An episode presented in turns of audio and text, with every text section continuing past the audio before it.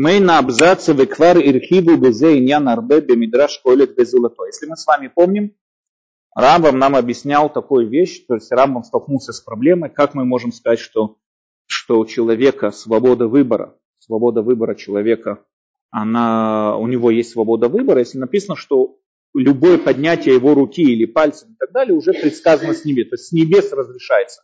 То есть, значит, если с небес это разрешили, это есть, если нет, нет. Значит, как может быть касается, как это может быть связано со свободой выбора?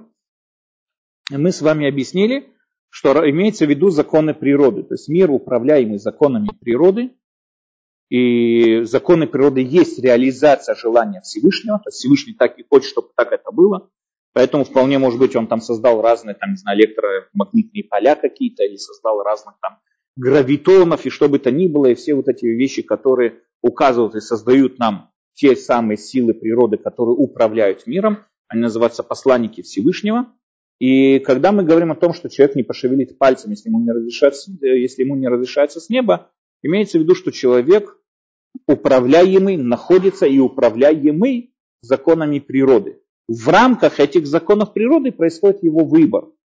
То есть если человек решит сейчас запрыгнуть на третий этаж, он не может. А где его выбор? Нет его выбор его в рамках законов природы, которые, в, которых, в которых он существует, в которых он действует и есть. В рамках этих законов природы он и существует. Поэтому его выбор может быть только в рамках этих законов. Опять же, законы природы это не вещи, которые существуют сами по себе. Законы природы это те самые вещи, которые сейчас, в данный момент Всевышний влияет на этот мир, и это влияние превоплощается в нам знакомый нам мир, нам знакомая нам реальность и так далее в законы природы. В данный момент это превоплощается. Таким образом, мы говорим, что мир управляемый постоянством. Мы с вами говорили до этого, что Рамбам находит власть Всевышнего, постоянно это пишет, что власть Всевышнего проявляется именно в постоянстве, а не в разных чудесах, изменчивых чудесах и так далее, именно в постоянстве. И здесь Рамбам продолжает вот эту вот тему, и написано в Эквар Ирхиву Безе Иньян, Арбе Мидраш Коэлет Везолото. Мидраш Коэлет и кроме этого другие Мидрашим уже писали, описывали уже вот эту вот тему. Мамрам Безе Иньян, вот они говорили насчет вот этого по эту тему. Олам кеминхаго ноэг. Мир, управляемый своим обычаем. То есть, что значит олам кеминхаго ноэг? Что значит мир, управляемый своим обычаем? Как было, так и будет. Одно из очень интересных взглядов Рамбама происходит на то, что э, наша реальность, мы верим, что наша реальность это плод творения Всевышнего. Всевышний определяется, да, как мы вот для данной темы можем его определить. Всевышний определяется как совершенство, абсолютное совершенство.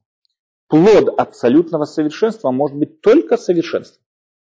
Потому что абсолютное совершенство не может породить что-то, что несовершенное. Он, не потому, что он ограниченный, он не может, значит, нет, он, это простое, абсолютно совершенство порождает совершенство. Поэтому наш мир совершенен.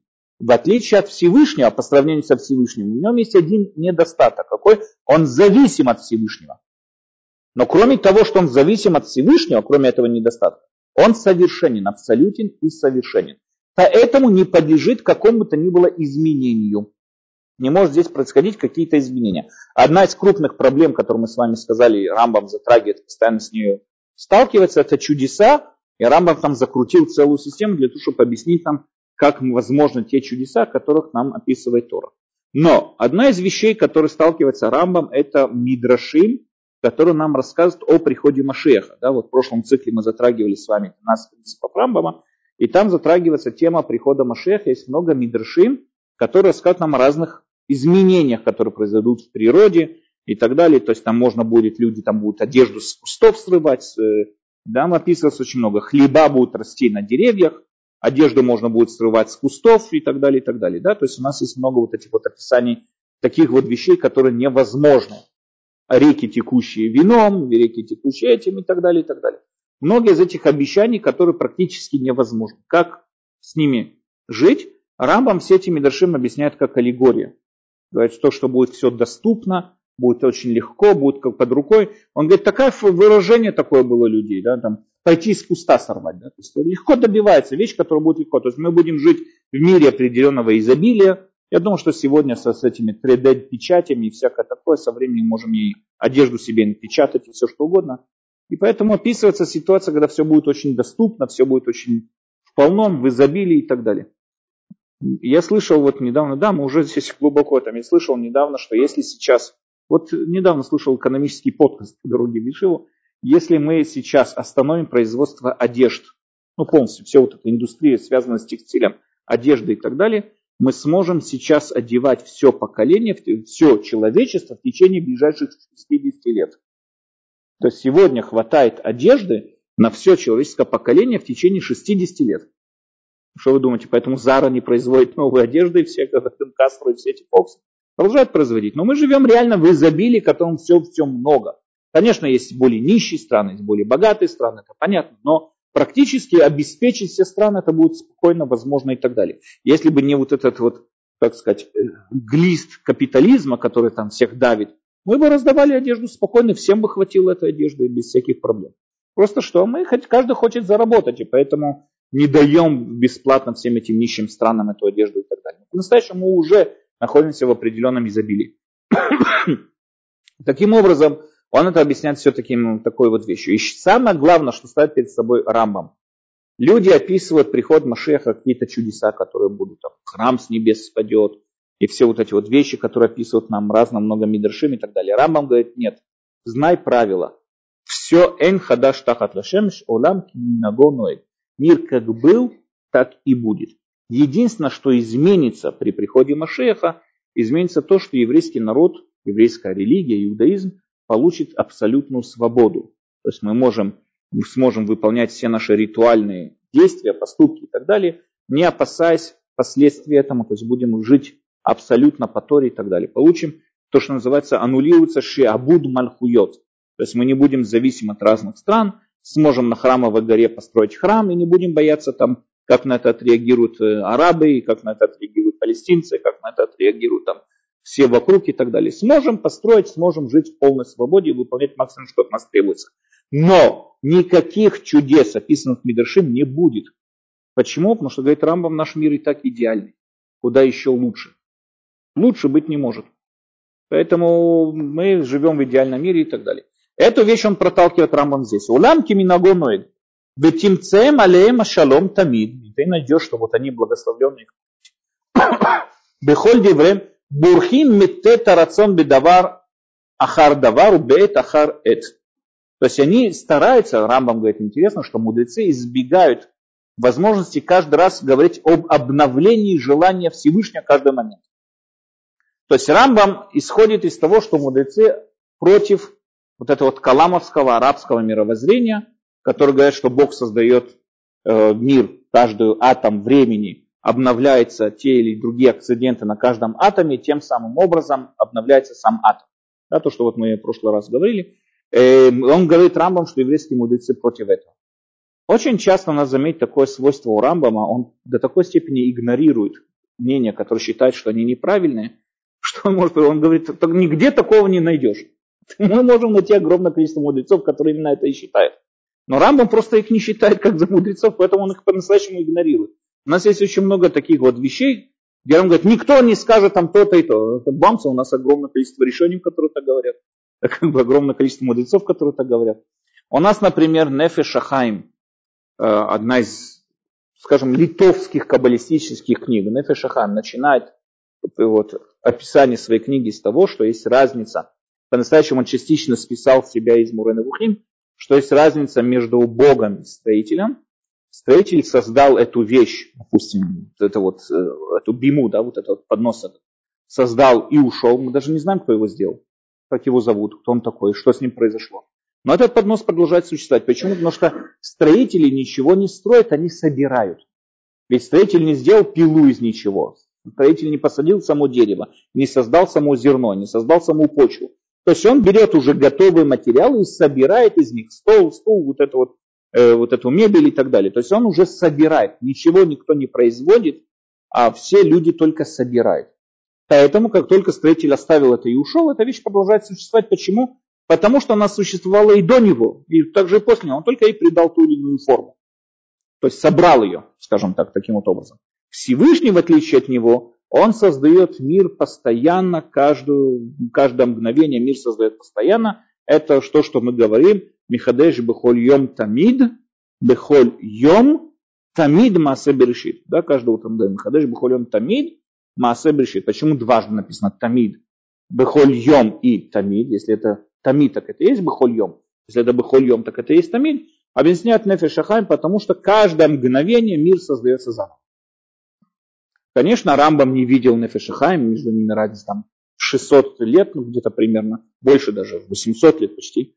Между ними разница. Конечно, Рамбам не видел Нефешихайма, но во всяком случае сама идея, которую приводит Нефешихайм, она была. Мы очень часто можем ее встретить среди многих еврейских мудрецов, которые занимались мистикой. Но Рамбам приходит нам говорит, ты нигде увидишь, никто из мудрецов такое не говорит никто из мудрецов у него такого... вот. Если очень часто можем увидеть такие высказывания у него. В Тимце Малема Шалом Тамиды. Ты найдешь, что всегда они отрицают эту идею от ислама. Бехольди время бурхим митет рацион, а избегают вот отдавания желания. Бедавар ахар давар, беет ахар эт. Да, сквозь мгновение, мгновение и так далее. Вальзе ацад йомар беадам, шакум вейшев, шеберцон ашем идбарах кам вешав. Вот целума, шусам бытиво, битхлят брието. שיקום וישב בבחירתו, ולא שהוא רוצה אתה בתקומה שיקום או שלא יקום. То есть он говорит, об этом, когда мы говорим, что человек встал или сел, мы говорим, по желанию Всевышнего он встал и сел. Это не имеет значения, что не имеется в виду, что сейчас Всевышний захотел, чтобы он встал и он сел. Нет, у человека есть выбор встать или сесть. Но то, что он встал и сел, имеется в виду, что по желанию Всевышнего он находится в рамках тех законов, позволяющих ему встать или сесть. То есть, когда мы говорим, что что-то делается по желанию Всевышнего, это не прямое желание Всевышнего сейчас, а имеется в виду те законы природы, которые и есть, являются желанием Всевышнего, в рамках которых человек встает и садится. К Моше Лораца Ата Бенефилатевина, Зацитиполь, так же, как мы говорим, что какой-то камень упал сверху по желанию Всевышнего, это не означает, что сейчас Всевышний хотел, чтобы она упала. Нет, камень падает вниз, потому что существует сила гравитации, поэтому камень Масса притягивает к себе массу. Это обычно, это так существует, поэтому камень падает вниз. Почему это происходит? Потому что так же Всевышний хочет, чтобы мир так вот управлялся, его желание формируется вот такой-то и такой-то закон там э, э силы притяжения и так далее. Но мы все равно говорим, что этот камень упал по желанию Всевышнего, не подразумевая конкретный пример какой бы то ни было, а именно общий план, в которых камни падают вниз. Поэтому что здесь хочет нам Рамбам сказать? Когда мы говорим, что человек что-то сделал по желанию Всевышнего, говорим «гзерами ашамай». Так, «гзерами ашамай» подразумевается ни в коем случае, что сейчас Всевышний хотел, чтобы этот человек сделал то или иное, а имеется в виду, что все это происходит и действует в рамках закона Всевышнего, которые вот позволили ему то или иное. Опять же, я вам привожу вот этот пример, да, который вот у меня знакомый был. Жена, которая избежала э, теракт в автобусе, да, то, что я вам рассказывал, так вот, мы говорим Гзерами Ашамаем. Те, те, кто погибли, там это было Гзерами Ашамаем. Что имеется в виду Гзерами Ашамаем? На что именно идет речь Гзерами Ашамаем? Ведь у террориста был выбор. Если у него не было выбора, то он просто несчастный мальчик. У него был выбор, он решил нажать на кнопку. У водителя был выбор, открыть или не открыть дверь этой женщины. У женщины был выбор, встать позже или не встать позже. Каждый, кто ехал в этом автобусе, у него был выбор. Где здесь Гзерама Ашамаем? Гзарама Шамаем, что при определенном там, действии двух химических составов происходит какой-то выплеск там, не знаю, какой-то энергии, которая приводит к взрывной волне, которая убивает людей в таком-то и таком-то радиусе. Это Гзарама Ашамаем. Здесь можно сказать, это Гзарама Ашамаем. Но то, что тот или иной человек нажал на ту или иную кнопку, здесь Гзарама Ашамаем заключается в том, что он дан, дан ему выбор, и он решил сделать то или иное. То есть Гзарама Ашамаем не касается конкретного случая. А Акзами Ашамаем касается, по мнению Рамбама, это касается э, глобальных, тех самых законов, в которых этот случай происходит, и вот приводит к таким или плачевным, или радостным ситуациям, которые вот мы встречаем в своей жизни и так далее. Вихляля даваши на аминбо, то есть и правило, которым мы должны верить. Кикмо шераца ашемит барах, чья адам ница кума, так же, как Всевышний хотел, чтобы человек ходил на двух ногах да, он ходил стройно. Рахава хазе, чтобы у него была широкая грудь. Балит збаот, чтобы у него были пальцы. Как раца шиет Ноэ авиануах миацмо Виасе Паулот Бефхирато. Также Всевышний хотел, чтобы Всевышний двигался и останавливался, и двигался по своему желанию и по своему выбору. То есть, когда мы говорим, что террорист нажал на кнопку и убил евреев, мы говорим Гзераме Ашамаем, в том, что у террориста был выбор. Гзераме Ашамаем заключается в том, что у террориста был выбор. И эта сволочь решила убить евреев. Надо понять, винить его надо не Всевышнего, а винить надо самого террориста. Он виноват. Ему дан выбор. Всевышний дал каждому человеку, каждому, у кого есть разум, по мнению Рамбама, разум равняется выбор. Может такого быть, чтобы разум не равнялся выбор. Разум равняется выбор. Любое последствие разума – это выбор. Поэтому все то время, что у человека есть разум, у него есть выбор. Его выбор произвести – это убийство. Он выбрал. И это есть Гзама Шаман, что у него есть выбор. То есть Всевышний мог создать его без выбора, он его создал выбором. И это есть его Гзерама Шаман. Э, дальше. Вен махрех ло алехем. Да, никто его не заставляет на те или иные действия. Велому неамеми. Никто не дает ему, никто не, не останавливает его теми и другими действиями. Кмоши идбер бетура метит. Как написано в истинной Торе. То есть все остальные Торы они не истинные. В истинной Торе написано. А мы вердзенян беомра. Тора, истина Тора объясняет это. Имеет в виду истина Тора по отношению к исламу. Хен адам аяки хад мимену ладат тов вера. То есть Всевышний, когда там описывается, что когда он создавал человека, он сказал, будет человек один из нас, знающий добро и зло. Там очень многие мудрецы спорят, о чем идет речь, что значит будет знающий добро и зло. Что это означает? Имеется в виду, что дается человеку выбор поступать соответственно своей идеологии, поступать соответственно этому. То есть, говорит Рамбам, уже в начале создания человека он был запланирован как сущность, имеющая выбор. Сущность, имеющая выбор. Знаете, я вам как-то рассказал, по-моему, уже не помню это, что как-то в очереди к парикмахеру он сказал это, нет, там читал э, Ядан, если мне кто-то прислал ссылку, я там как-то нашел есть такой сайт, знаете, в интернете Ядан, популярной науки, очень такой известный, там переводится много разных статей из э, разных научных журналов, э, американских, э, французских и так далее. Очень, кроме того, там почти все, ну, многие очень академики в Израиле во всем пишут там свои статьи. Называется Ядан. Очень интересный сайт на разные темы. И там я видел очень интересную статью, то, что вот когда мне кто-то прислал на эту ссылку, о том, почему вот если мы проверим развитие между, да, вот этим вот неандертальцами, homo сапиенсами и так далее, то есть вот с того момента, как мы стали homo sapiens, с того момента, как мы полетели в космос, практически вот этот скачок, он происходит намного быстрее, чем другие развития, другие развития человечества. То есть вот этапы развития, они включали в себя сотни, сотни тысяч лет. И вдруг вот за короткий промежуток времени человек вот с момента Homo sapiens вдруг в космос полетел. То есть по сравнению с другими этапами развития, этот этап происходит очень быстро.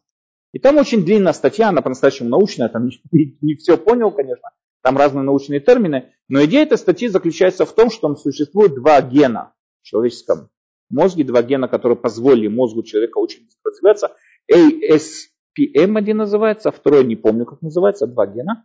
И они способствуют нарабатыванию массы какому-то определенной таким образом, что не просто количество, э, величина мозга, а также его способности перерабатывать информацию, способности создавать новые вот эти нейроны и всякое такое и так далее.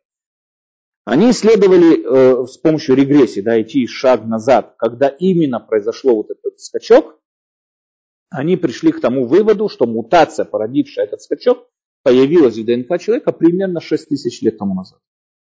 То есть они там спорят, там расходятся между 5 тысяч с половиной лет тому назад или 6 тысяч лет тому назад.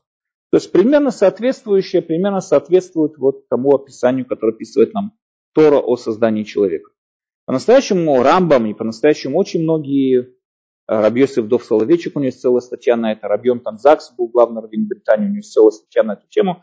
Они говорят, что Тора не описывает нам о создании физического создания человека, и Рамбам это пишет Мифураж, Мурена Бухим, две первые главы этому посвящает. Тора описывает нам о том, что выделяет человека других животных, то есть формирование его разума. Почему человек, он не просто примат, а он какой-то человек, то есть он, его разум, развитие разума и так далее. Тора описывает именно вот процесс самого этого развития разума. То есть это не создание самого человека, а его развитие. И Тора описывает нам, что одно из этих развитий разума человека давал, дало ему возможность, дало ему возможность выбирать. То есть с точки зрения Рамбама описывает, что любое присутствие разума означает выбор. Нету разума без выбора. Но когда есть разум, есть выбор. И как только человек обрел свой разум, с того момента он обрел свой выбор. И поэтому мы отчитываем, говорим, что миру там 5 тысяч или 6 тысяч лет тому назад, я не знаю, поэтому вряд ли там те, кто насчитали, сколько миру лет, они не знали, что такое ASPM и все эти гены и так далее. Но это, во всяком случае, очень хорошо с этим сходится. Это очень хорошо сходится и так далее. Тем более, можно, надо понять также, что мы отсчитываем с того момента, как что-то произошло, какое-то сознание, что произошло что-то, что мы понимаем вообще. И вот это вот понятие человека, что есть что-то вокруг него, что есть что-то действующее, что есть какие-то силы действующие, это пришло примерно с развитием вот первых вот этих вот, не знаю, выплесков этих ген в его мозг, я точно там не понял, как это происходит. И практически Тора описывает нам создание человека, который мог осознать весь этот мир. Но, во всяком случае, с точки зрения Рамбама простая вещь. Человек, первое вот это вот описание Торы, он приобрел свободу выбора. То есть свобода выбора – это закон природы. Закон природы. Викфар Бера Таргум Бефируш. Уже напрямую написал нам Таргум, напрямую написал нам שהרצון בו ממנו לדעת טוב רע רוצה לומר שהוא היה אחד בעולם, רוצה, רוצה, רצוני לומר, מין שאין כמוהו מין אחר שישתתף עמו בזה העניין אשר נמצא בו. והוא שמעצמו ומנפשו ידע טוב ורע ויעשה איזה מהם שירצה, ואין מונע לו מהם. То есть что это означает, нам пишет Ункилус, Торгум, что значит человек был создан, познает то вера, имеется в виду, что он не, не, не похож ни на одно другое создание, у которого есть абсолютно свободный разум и абсолютно свободный выбор, и сам человек познает, то есть сам человек делает то вера по своему выбору, ничто его не останавливает. Практически Всевышний не останавливает человека делать то вера. Мы с вами сказали, что Орахаим относится к этому, приводит даже такой вот пример, да, мы, нас всегда говорят, что вот если Всевышний не хочет, чтобы кого-то убили, его не убьют. Но приходит Орахаим говорит, что это не так. Он нам про братьев Юсефа, да, мы с вами говорили, поэтому, когда бросили Юсефа в яму, написано, в яме не были, нам говорят, Мидраш, не было воды, но там были змеи и скорпионы. В яме были змеи и скорпионы. Почему? Они, написано в Торе, сказали, бросим его в яму, увидим, исполнятся ли его сны. То есть, что значит? Если он умрет в яме, значит, он болтал чушь всякую. Если он выживет эту яму, значит, его сны верны. Это то, что они хотели проверить. Задает Орахам, в чем проблема? Застрели его. Увидите, выстрели ему в голову, выживет, значит, правдивый, не выживет, неправдивый. Все очень просто. В чем проблема? Зачем его в яму бросать, сидеть и ждать, когда наконец-то он умрет? Зачем? Просто очень убей его. Если он умрет, значит все, его сны чушь была. Если он не умрет, тогда, тогда значит его сны верные. Говорит здесь Орахам такую вещь. Убить или не убить – это выбор человека, и Всевышний не стоит перед ним преградой. То есть, если бы они его хотели убить, они бы его убили, несмотря на то, что от Юсефа должно было быть все то, что должно было быть. Он должен был быть там, там этим фараоном, и ну, все, что описывает Тора. И Яков должен был спуститься в Египет и так далее. То есть они могли, несмотря на все это, скажем так, расторгнуть планы Всевышнего, потому что им дан выбор. Змеи и скорпионы, они действуют в рамках природы, детерминистически. Ужалить, не ужалить, это детерминизм. Поэтому там Всевышний мог каким-то образом на них повлиять, чтобы они его не ужалили. Но на выбор человека Всевышний не, жил, не влияет. И этом есть весь смысл. Человек создан в своем выборе и способен убить даже того, кого по идее не надо было убивать. То есть, грубо говоря, человек может убить Машеха. Да, то есть его, него не надо было убивать, на него все надежды возложены и так далее. Человек способен его убить, в этом и есть его выбор, в этом заключается его выбор, что человек способен убить и ничто ему не мешает. Да, это есть очень интересный э, момент в Торе, да, там как написано, что Муше вышел из дворца и увидел, и увидел, как э, египтянин бьет еврея. Написано, посмотрел влево и вправо, увидел, что никто его не видит, и убил этого египтянина, правильно? Говорят комментатор, что значит посмотрел влево и вправо, вперед и назад, посмотрел его будущее, поняв, что от него не будет никакого последствия, ну, не будет никакого последствия. То есть это египтян никакую пользу человечеству не принесет. Но вопрос есть понятен. Если ты его собираешься убить, конечно, нет. нет то есть, что значит он посмотрел его будущее? Если ты его собираешься убить, то какое у него будущее будет? То есть это такой, получается, замкнутый круг такой, да, то есть я его собираюсь убить, посмотрю в будущее, вижу, что у него будущего нету, поэтому я его убью. Но, конечно, будущего нету, ты собираешься его убить. Многие по-настоящему в этом стихе как бы запинаются и так далее, но есть такие, которые говорят, что даже если бы и было будущее, да, даже если ему было будущее, Моше мог его убить. Моше мог его убить. Один из очень красивых комментаторов э, на эту тему, знаете, был такой, я вам как-то рассказал, не, Рав Реу, как его звали? Шимони, э, Мар, Мар Шимони был такой человек, Мар Шимони. Да, он был... Э, есть легенда такая, ходящая среди интеллигенции Европы, европейской интеллигенции евреев после Второй мировой войны про мистер Шимони, Мар, Шим, Шимони, не, Шушани, извините, Шушани, Мар Шушани, Шушани. То есть о нем знали, говорили все интеллигенция, но никто не знает, кто он такой. И про него ходило очень много легенд. И также очень много интересных фактов. Можно про него сказать то, что этот человек практически знал все. То есть не было ни одной отрасли, которую он не знал. Он прекрасно говорил на всех возможных древних языках, которые знает человечество. Он во время Франции, он притворился алжирским профессором по математике, а не евреем. И по, мы знаем это как исторический факт, э, этот э, исслед, ну, как его там, из гестапо, исследователь гестапо, перевез специально из Берлина профессора по математике, чтобы по-настоящему убедиться, что Мар Шушани этот разбирается в математике, и профессор вышел туда вообще в шоке, говорит, откуда вы, где вы его прятали до сих пор? То есть по-настоящему его понимают, все, кто с ним сталкивались, все были от него в шоке. Мы до сих пор не знаем, кто он. Есть очень много легенд о нем. Например, Эли Визель видел себя, да, вот переживший писатель Эли Визель, он постоянно его вспоминает как э, величайший человек, который подействовал на него после Второй мировой войны. Он его встретил в очень маленьком кругу э, общения во Франции, вокруг него собрались Сартер, его, Сартер, да, его часто вспоминал, не часто, он вспоминал несколько раз, что он провел на него величайшее вообще, это что он никогда не видел более глубокого философа, чем он. Кто он такой, мы не знаем. То есть у нас есть разные вот эти вот в Европе разные высказывания. Есть много разных легенд, да, что он был какой-то из Литвы, э, ученики Шивы, да, очень много разных легенд.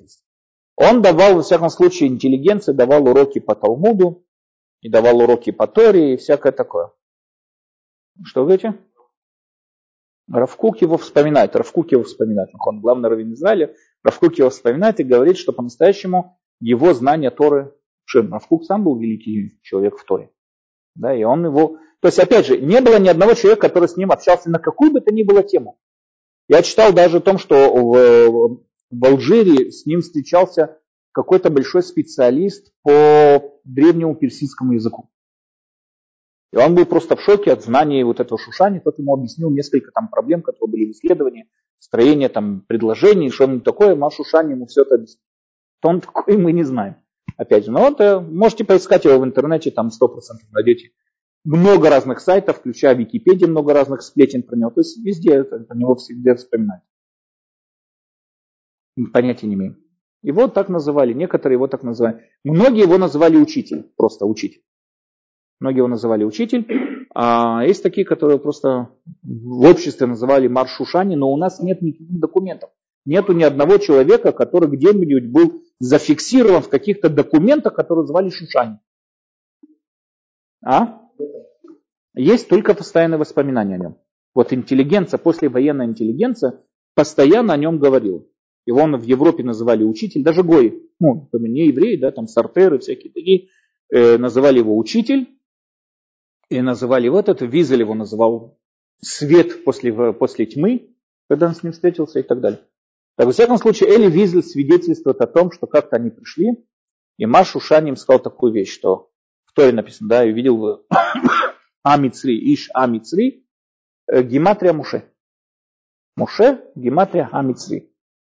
Все сразу начали, что, что он хотел здесь сказать, да, все начали понятно, что он Шушани просто так словами не бросается что он здесь хотел этим сказать. Э, увидел Иш Амицри, который бил там еврейский, бил, бил еврея, и так далее. Вьяка Мицри, ударит он этого египтянина и убил его и так далее.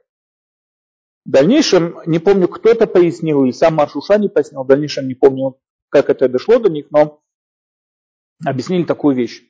Тора описывает нам внутреннее состояние Муше. С одной стороны, Муше, у него было четкое сознание того, что он еврей. Его мама его им занимала, воспитывала его. Воспитывала в том, что вот он еврей. С другой стороны, он рос во дворце с египтянами. Он был ну, египтянин, он был там близок к фараону, был египтянин и так далее. И Муше был настоящий, находился в постоянном конфликте, кто он больше. Он больше все-таки египтянин или еврей? Кто больше? Кто он такой? Потому что, с одной стороны, эти два народа живут в вражде, ну, у нас же вражде. Египтяне поработили еврейский народ. Кто он такой практически? И написано, что когда он, как бы, имеется в виду, Тора нам описывает такую ситуацию, что когда он посмотрел, увидел, что египтяне нету будущего, то есть в нем, его вот этого египетском сознании нету будущего, ударил и убил египтянина и бежал с Египта. То есть весь этот конфликт, то, что он убил египтянина и так далее, это внутренний конфликт Муше, в котором он уничтожил свою египетскую сторону, и поэтому он бежал из Египта и так далее. И так далее. То есть он бежал, и там уже за пределами Египта он получил признание Всевышнего, пойди и спаси еврейский народ и так далее. То есть там он уже получил свое абсолютное сознание, что он практически еврей. То есть Тора описывает нам не просто какую-то борьбу, которая была между Мушейфа и египтянином, а Тора описывает именно внутренний конфликт, который пережил Муше перед тем, как возглавить еврейский народ. То есть Муше именно возглавил еврейский народ то есть после того, как прошел этот внутренний конфликт. Просто интересное, такое, интересное замечание Маршушани. Опять же, это не обязательно, да, в Торе можно все что угодно сказать. Но мне очень понравилось вот это вот э, такое вот описание. Это очень красиво, там точно не помню слова, но это очень красиво вписывается. Это нам сказал Эли Визель, написал, что он это лично слышал от Шушани на одном из его уроков. Опять же, кто такой Шушани, мы понятия не имеем. Во всяком случае, к чему вернемся к Рамбам? Да что нам говорит Рамбам?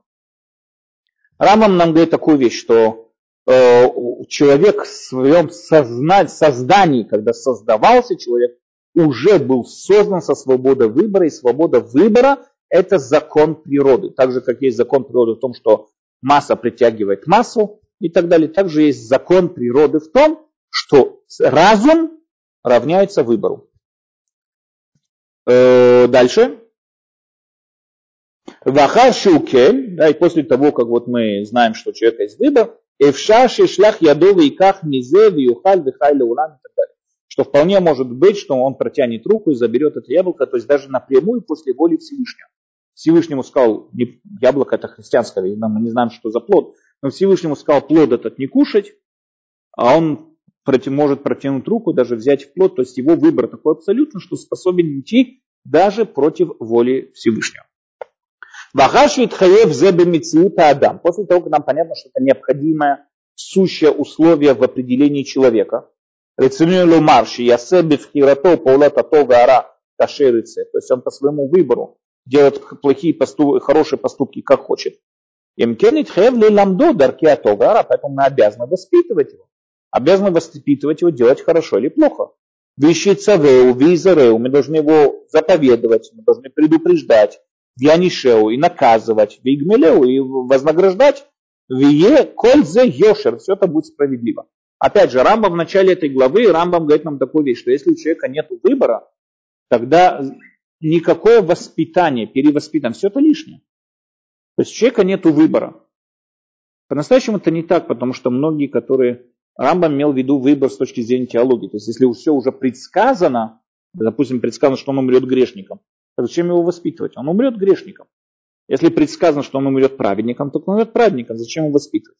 Но сегодня мы понимаем, что отрицание вот этой свободы выбора, оно также имеется в виду в том, что мы можем на него повлиять, так же как выдрессировать собак, также мы можем выдрессировать человека. То есть, когда человека мы бьем и наказываем, это может, да, в дальнейшем повлиять на его, на, на его поведение. И все равно это не отказывается от его выбора. Рамбам не смотрел, надо понять, да, мы уже говорили вначале, что у нас, когда вопрос к выбору, у нас есть теологический вопрос, а у нас есть философский вопрос. С философской точки зрения он вообще с религией никак не связан. Сугубо философский вопрос, есть ли у человека выбор или нет. Но есть философы, которые говорят, что у человека нет выбора, да, известно Барух Спиноза и так далее, говорят, что у человека выбора нет, но он продукт всех тех влияний, которые когда бы то ни было на него влияли. То есть его папа и мама били за то, что он там, не знаю, э, свистел дома, поэтому дома не свистит, и он как бы и, и так далее. Там папа и мама его убили, когда он там что-то воровал, поэтому он не ворует. То есть не потому, что у него есть выбор, а потому что на него вот это вот постоянное давление и влияние СМИ, которые могут его перевоспитать. Поэтому воспитание понятно. Но Рамбам затрагивает тему теологическую. Если мы говорим, что Всевышний знает будущее человека, и будущее человека предсказано, тогда зачем ему что-то стараться делать? Да, если будущее человека предсказано, мы нам знаем, что он будет праведником, ну так хорошо, оставь его в покое. Он будет крутиться, он будет наркоманом, сутенером, все что угодно, но умрет праведником в конечном итоге. Так зачем вообще его воспитывать? Поэтому, говорит Рамбам, из того, что мы видим, что есть заповедь его воспитывать, нам понятно, что ничего человеку не предсказано. Нет такого понятия, чтобы человеку было что-то предсказано. Малот, поэтому он также должен воспитывать сам себя. Он должен приучать себя, да, он должен приучать себя хорошим действиям, пока не станут, эти действия не станут его качеством. Ведь рахек мина полота араот, он должен отдаляться от плохих действий, а чьясур мина пхитуйота шергенинцет, это пока не отойдут от него все те недостатки, с которыми он живет. Это главное. Человек не должен ни в коем случае говорить, что не может измениться. Да, мы это часто слышим. А, меня, в моем возрасте уже меня не, изменить, меня не изменить и так далее. Это все чушь. Кикола иньян ифшали штанот минатов элара, минара элатов. Всегда можно измениться. Ваколь бефхирато. Вопрос, сколько человек готов вложить в это, вкладывать свои усилия, но он должен знать все, зависит от его выбора. Вопрос, сколько усилий он готов к этому прикладывать. У мипне зейнян захарну колмаше захарну меня на митцвот аверот. Поэтому у нас есть все митцвот аверот. Как мы сказали, для чего? Для того, чтобы приучить его к правильным действиям, приучить его к правильному поведению, к правильным качествам. והנה נשאר לנו לבאר דבר אחד מן העניין, מזה העניין, והוא שיש מפסוקים יחשבו בהם בני אדם שהשם יתברך יגזור במרי, והשם יתברך יכריח עליו. וזה שקר. Однако нам есть, осталось, то, что мы с вами говорили до этого, осталось у нас разобрать еще одну вещь. Какую? Тора. Тора не, не, не согласна с тем, что говорит нам Рамбам. Тора. У нас есть стихи в Торе, которые напрямую говорят против так можно понять, говорит Рам, так можно понять, если читать поверхностно стихи Торы, мы поймем, что Тора сама выступает против выбора. Вецехим анули ваарам, и мы должны пояснить эти. Киарбеями бне адам потому что многие люди в них путаются. И какие? У Мизешинеема ля Авраам, это одна из сильнейших проблем, которые мы находим э, в Рамбаме. Мизешинеема ля Авраам, сказано Аврааму, Веавадум вину там арба меотшана. Авраам брит бен Абитарим, там разрезал скот пополам и прошел между этого скота и так далее, там вот это брит бен Абитарим, Аврааму было пророчество, видение, да, ему показали, ему сказал Всевышний, знай, что гером будут твое потомство в стране чужой, где будут пытать и поработят их. Ну, так что, если это одно из двух, или это пророчество неправдивое, не, не или оно правдивое. Если оно правдивое, тогда какой был выбор у египтян? Какой был выбор у египтян? Если что, если египтяне могли бы прийти сделать сюрприз, значит, было бы оказывается, что пророчество Аврааму было неправдивое. Одно из двух. Э, в Абдум вину там Рабамучина. Амру алё тире, шигазар аля Ведь получается что, если взять это пророчество? Что Всевышний Газар аля Мицим, он постановил египтянам, Шехмесу зера Авраам, чтобы они обворовали потомство Авраама. Э, и, и тогда в чем проблема? За что их тогда наказывать? Вляма аншам. Алло бехех бегзират Ашем идбарах итале иштадубем к Моши Газарале. Ведь это было послание Гзира Всевышнего. То есть одно из ну, как относиться к этому пророчеству? Пророчество нам говорит, 400 лет будет порабощено твое потомство в Египте. И будут их издеваться над ними, пытать и, и так далее. Ну, так одно из двух. Если у них был выбор, тогда оказывается, что Авраам просто так пророчествовал. Чушь, если бы они могли прийти и сделать сюрприз. Если у них не было выбора, тогда за что их наказывать? Это, это по мнению Рамбама, да, за что их наказывать? Если нету никакого этого, за что их тогда наказывать?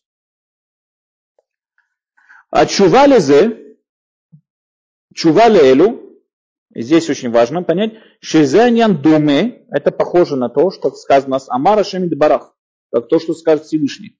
Шануладим латид еме муред вовед вехасид вера. Вы заметите, что Всевышний скажет, что в будущем из родившихся детей будет кто-то бунтовщик против Всевышнего, ну, муред против Всевышнего, или служащий Всевышнему. Будет хасид или будет плохой человек. Это все правда. Вело мипне зе маамарит хаев плони арали йотра. Но не из-за этого тот конкретный человек вынужден вести себя так или иначе. Вело плони цадик льет цадик. И не из-за этого тот конкретный человек должен быть праведником. Альколь по ним.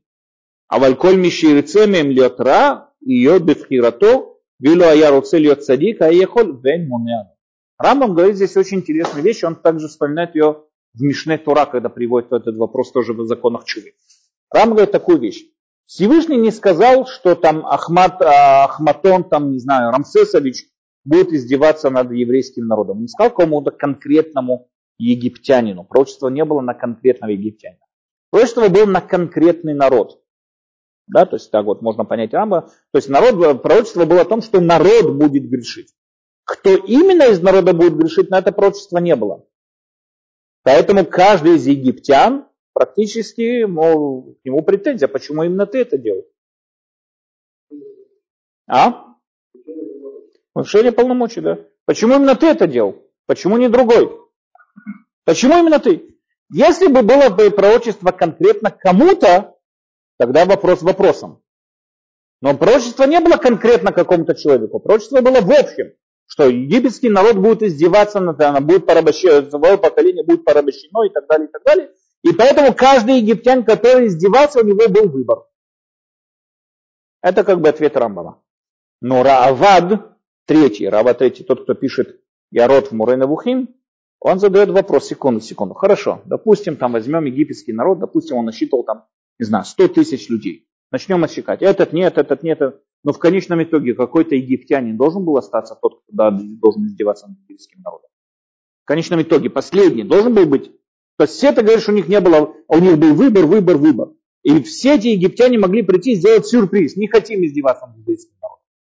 Но тогда последний египтянин должен был, ведь кто-то из этого народа должен был издеваться над еврейским народом. Тогда что твой ответ тогда по отношению к нему, почему он получил наказание? Что ты здесь выиграл этим ответом? Есть такие современных комментаторов, которые понимают, что Равад неправильно понял то, что имел в виду Рамбам. надо понять такую вещь. Когда мы с вами затрагиваем тему свободы выбора человека, мы ни в коем случае не отделяем его от его круга общений. Надо понять такую вещь. Вполне может быть, вполне может быть, что будет какое-то определенное э, положение, состояние и так далее, когда будет легче грешить, чем не грешить. Ну, вот, допустим, возьмем с вами вот наглядный пример, нацистская Германия. Да, тогда спасать евреев было намного тяжелее, чем их сдавать. Весь народ дружно, был антисемиты, все держались за руки, пели антисемитские песни, все было хорошо и приятно. И тогда быть, не быть антисемитом, это был по-настоящему большой выбор. И поэтому, когда мы понимаем, что будет такое вот политическое положение в Германии, которая приведет к тому, что большинство немцев будут антисемиты, нам понятно, что в этом месте прольется кровь. Это не означает, что они не вынуждены, что это не означает, что все вынуждены проливать кровь. Но пророчество касалось социального положения, в котором будет находиться общество. В таком положении, в котором наверняка будет пролита кровь.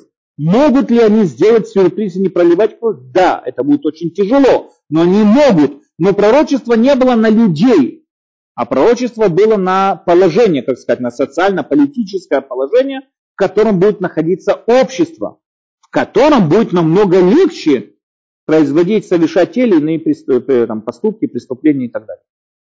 То есть, когда мы, например, говорим, да, вот, э, ну, опять же, да, то есть, то, что приведем пример, да, что будет, вот, и будет, когда придете в землю Израиля, и согрешите вы, и скину с в этой земле. Так что мы вынуждены грешить? Нет, имеется в виду, что будет определенные условия, где мы, знаете, э, расслабимся, где нам легче будет своя земля, нам легче будет воспринять культуру других народов, и нам легче будет согрешить. Это не означает, что мы вынуждены будем грешить, потому что пророчество Идрабов не было конкретным людям. Он не хотел провести различия между конкретными людьми и народом, как его понял Рават. Он хотел провести различия между конкретными людьми и положением, в котором будут эти конкретные люди жить. Это то, что он имел в виду. И таким образом вполне может быть, что пророчество касается вот такого вот положения, социального положения, в котором легче будет грешить, и тем самым образом поработят еврейский народ. Могли бы они выбрать по-другому? Могли. Им было бы очень тяжело, но могли. Но пророчество Авраама касалось именно вот этого вот геополитического положения, в котором происходят, в котором происходят те или иные события, которые легче будет евреям грешить. Таким образом, вполне могло быть то, что не будет никакого египтянина, который будет грешить. Что все египтяне дружно согласятся и откажутся от греха, и не будет никакого египтянина, который будет грешить. Вполне такое может быть. Только что им будет это очень тяжело сделать. Им будет очень тяжело с собой бороться. Но пророчество не касалось того. И, и, и тем самым образом, самое главное, что если египтяне решат не грешить, это не будет противоречить этому пророчеству. Потому что ситуация, геополитическое положение общества было именно такое, которое, по идее, которое способствовало им поработить еврейский народ.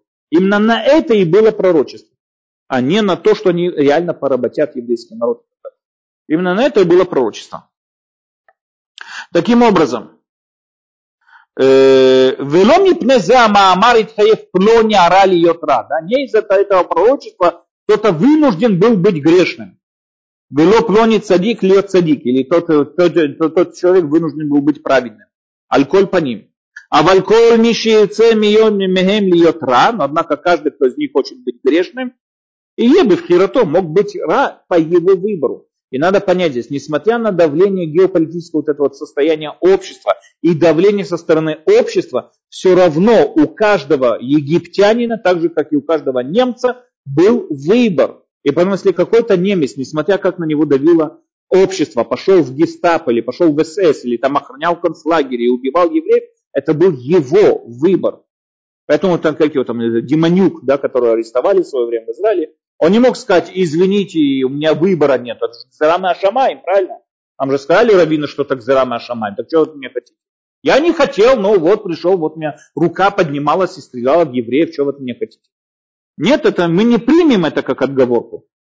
Мы не можем это принять как отговорку, потому что Гзера была не на тебя, а Гзера была на геополитическое положение, в котором ты живешь. Но выбор у тебя всегда оставался.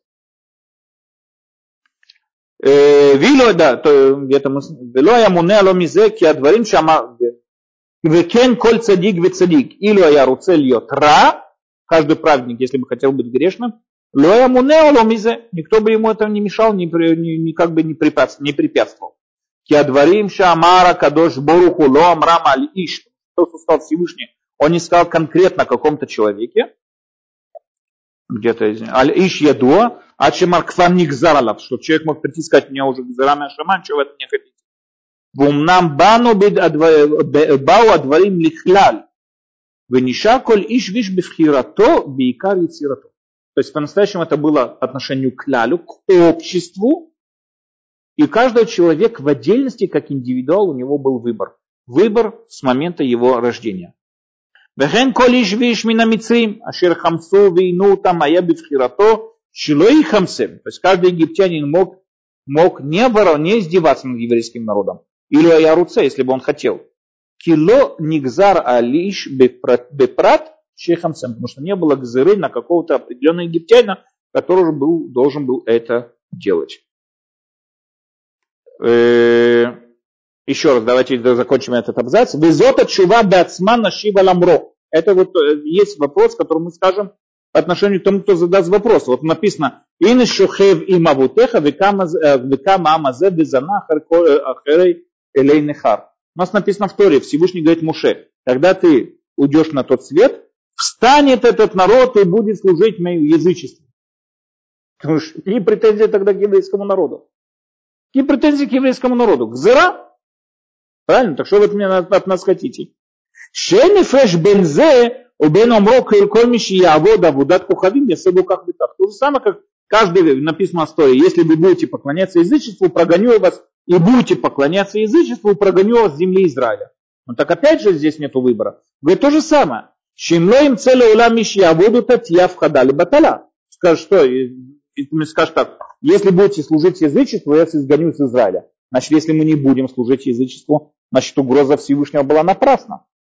Но опять же нет, пророчество касается здесь не индивидуальных людей, а пророчество касается состояния, в котором будет находиться общество, в котором легче будет поклоняться язычеству. Давление общества, давление культур, давление того всего, нам будет легче поклоняться, поклоняться язычеству. Но мы, конечно, можем э, и решить и не поклоняться, поэтому здесь есть предупреждение. Вьё клялон клялот кулям лебатала. Вехейна маши батура. ואין לנו לומר כאשר מצאו דין סקילה בתורה שזה שקילל שבת היה מוכרח לקלל. Говорит Рамбам, это же понятно, что если, например, Тора нам пишет, каждый, кто нарушает субботу, его забрасываем камнями.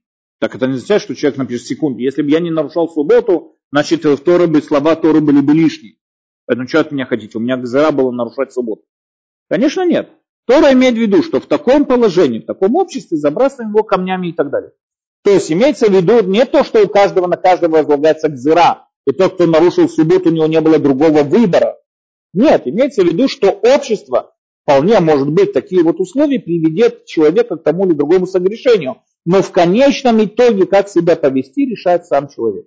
Только сам человек. וכן האנושים אשר בתורה, ולא מפני הקללות שבאו בתורה נאמר שאשר יעבדו עבודת כוכבים יחלו עליהם הקללות ההן שנגזר להם לעבדה, אבל בבחירתו עבדה כל מי שעבדה וחל עליו עונש כמו שנאמר גם המה בחרו בדרכיהם גם אני אבחר בתעלוליהם умигуратам ави лаэм. То есть, так как они выбрали плохие пути, я тоже выберу плохие пути и накажу их и так далее. Но это ни в коем случае не означает, опять же, что это возлагается на общество, а Всевышний говорит, так как вы выбрали плохие пути, тогда я на вас веду наказание. То есть за плохие пути.